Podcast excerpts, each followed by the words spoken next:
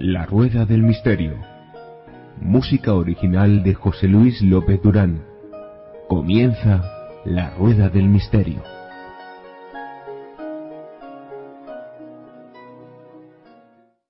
Amigos de la Rueda del Misterio, os recordamos que podéis descargar desde nuestro blog www.laruedadelmisterio.blogspot.com.es libros que amablemente de forma gratuita han cedido sus autores. ¿Estás pensando en publicar tu libro? Con Ediciones Ende puedes hacerlo por menos de lo que imaginas. Con vender tan solo 20 libros recuperarás la inversión de imprimir 50. El resto será beneficio para ti. Solicítanos un presupuesto sin compromiso en www.editar.com.es. Tú escribes el libro y nosotros nos encargamos de la maquetación profesional del texto, diseño exclusivo de la cubierta, ISBN, depósito legal, código de barras y además te enviamos sin coste adicional los ejemplares impresos a tu domicilio.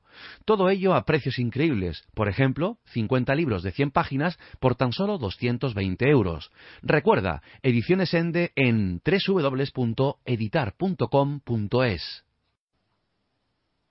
Cuando uno lee a Jacques Vallée, se encuentra muchas veces en sus libros hablando del tema OVNI, pero una de las cosas que también aparecen en los libros de Jacques Vallée, y es de lo que vamos a tratar hoy, es precisamente ese tipo de información que se ha sacado que relaciona el tema OVNI con documentos muy, muy extraños, con papeles mm, casi, casi, casi de ciencia ficción que se utilizaron en su principio, y es lo que vamos a tratar hoy, para descalificar a los investigadores, el famoso de búnker, y como digo, es lo que vamos a tratar hoy. Y para ello contamos con un amigo desde Argentina, abogado, traductor de italiano, Alberto Daniel Anunciato.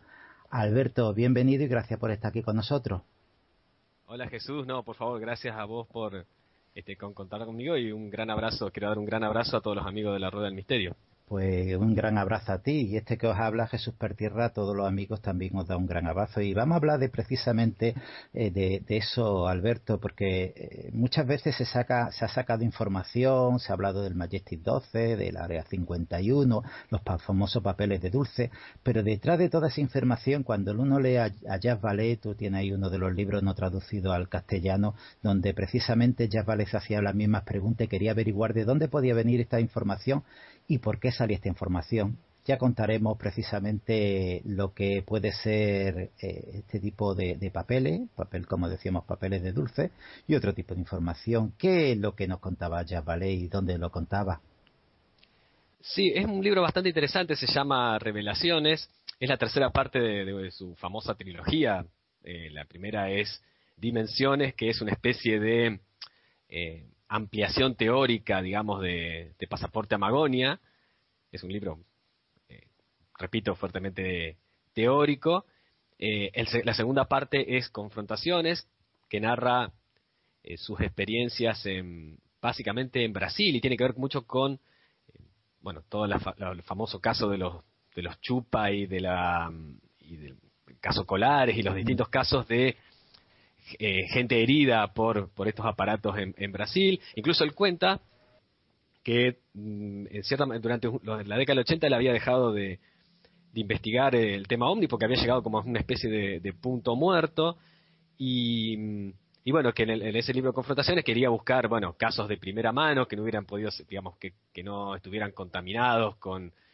Eh, porque se trataba de casos, por ejemplo, que estaban en el medio de la selva, en la cual la gente no tenía contaminación con las historias que circulaban en los medios masivos de comunicación, etcétera. Y em, la tercera parte es un libro eh, que se llama Revelación, en el cual él trata de, eh, digamos, de marcar el desarrollo histórico de una serie de, relatos, que son básicamente los que vos has nombrado, es decir, Majestic 12, los papeles de Dulce, em, el informe Matrix, y el por qué, digamos, cuál sería la finalidad de estas, de este tipo de historias y quién estaría detrás de este tipo de historia. Vemos, Jacques Vallée es un ufólogo mm, bastante prestigioso, el colaborador de Allen Hynek. Allen Hynek colaboró con el gobierno como primero como asesor, digamos, astronómico del proyecto Libro Azul y después, bueno, eh, en cierta medida él se terminó desencantando con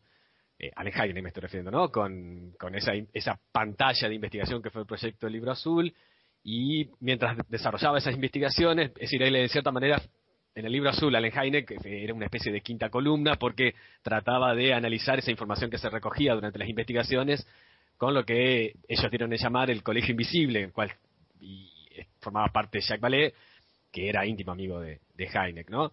Y, y bueno, este, Así que en realidad, tanto Jacques Vallée como Allen que estaban muy en, digamos, tenían contactos con el gobierno de Estados Unidos, con, obviamente eran eh, estrellas, digamos, de la, de la comunidad ufológica, así que sabían de primera mano cómo se desarrollaban estos acontecimientos, además estuvieron presentes cuando todos estos relatos que vamos a analizar eh, más o menos someramente, eh, comienzan a surgir, que es, podríamos decir, entre mediados y finales de la década de los, del 80, ¿no?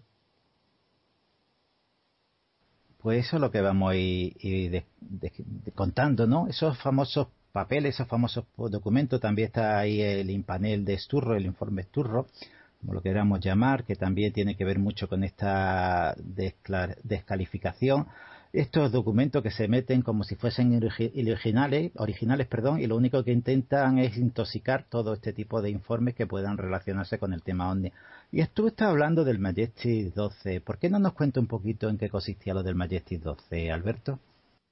Bien, el Majestic 12 empezó con em, un rollo de microfilm que llega a un, a un periodista que se llamaba Jaime Yandera, en 1984 recibe por correo un, rollo de microfilm en el cual era una serie de supuestos documentos de mm, supuestos este, sí supuestos documentos que hablaban de una conspiración gubernamental este, para para ocultar la actuación de un grupo de un supuesto grupo de científicos de científicos políticos y prestigiosos que se llamaban los magníficos 12, los, este, eran supuesto consejo de 12 personas, eh, entre los cuales figuraban em, almirantes, eh, un, pariente de, la familia Bush, el doctor Vannevar Bush, el secretario de Estado, eh, Jane Forrestal, etcétera. Em, muy, obviamente importante científico, miembro del servicio de inteligencia, que supuestamente em, estarían asesorando ¿Te está gustando este episodio? Hazte fan desde el botón Apoyar del podcast de Nivos.